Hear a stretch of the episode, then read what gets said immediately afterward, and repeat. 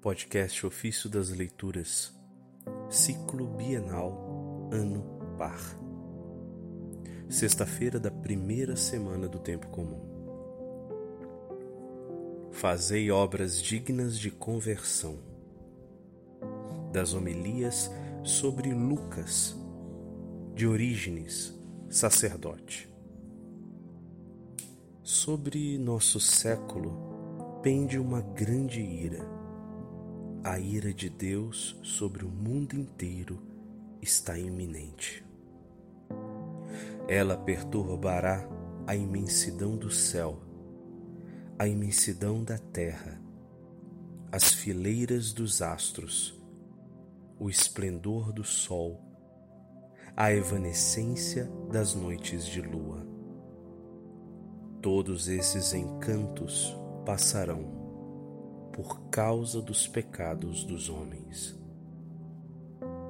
Um tempo, a ira de Deus foi derramada só contra o mundo, porque toda a criatura seguia na terra o caminho da corrupção. Hoje, porém, a ira de Deus está prestes a atingir toda a criação.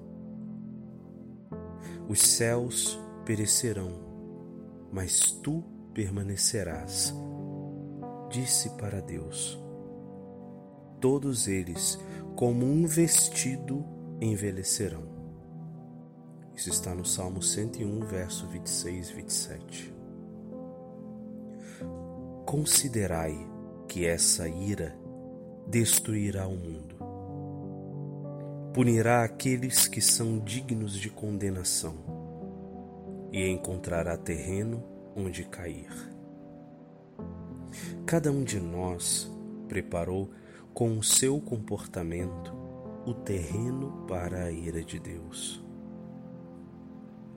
Lê-se de fato em Romanos, mas pela tua obstinação e coração impenitente vais acumulando ira contra ti, para o dia da cólera e da revelação do justo juízo de Deus. Isso está no capítulo 2, verso 5 de Romanos. Quem vos ensina a fugir da ira vindoura? Produzi, pois, frutos dignos de arrependimento disse Jesus no Evangelho de Lucas, capítulo 3, versos 7 e 8. Para vós também, que vos aproximais do batismo, é dito: produzi frutos dignos de arrependimento. Quereis conhecer quais são os frutos dignos de arrependimento? O fruto do Espírito é amor, gozo, paz, longanimidade, benignidade, bondade, fidelidade, mansidão, domínio próprio e todas as outras virtudes. Se as possuirmos todas, produziremos frutos dignos de arrependimento. E não comeceis a dizer em vós mesmos: Temos por pai a Abraão, porque eu vos digo que até destas pedras Deus pode suscitar filhos a Abraão. Jesus disse isso no Evangelho de Lucas, capítulo 3, verso 8 ou melhor, João Batista disse isso. O último profeta, João Batista, com estas palavras, profetizou a expulsão do primeiro povo e a chamada dos gentios.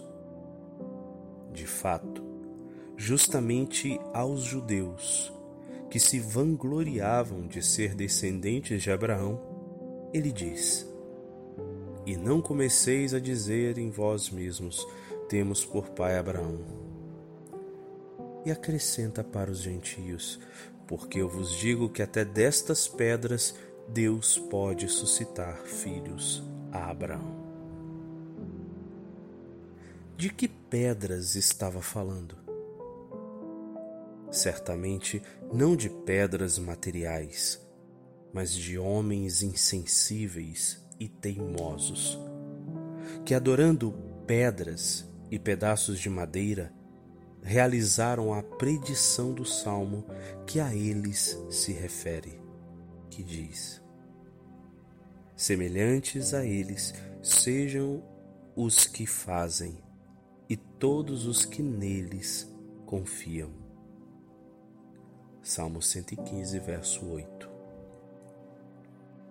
Aqueles que fazem ídolos e confiam neles podem se realmente compararem-se aos seus deuses.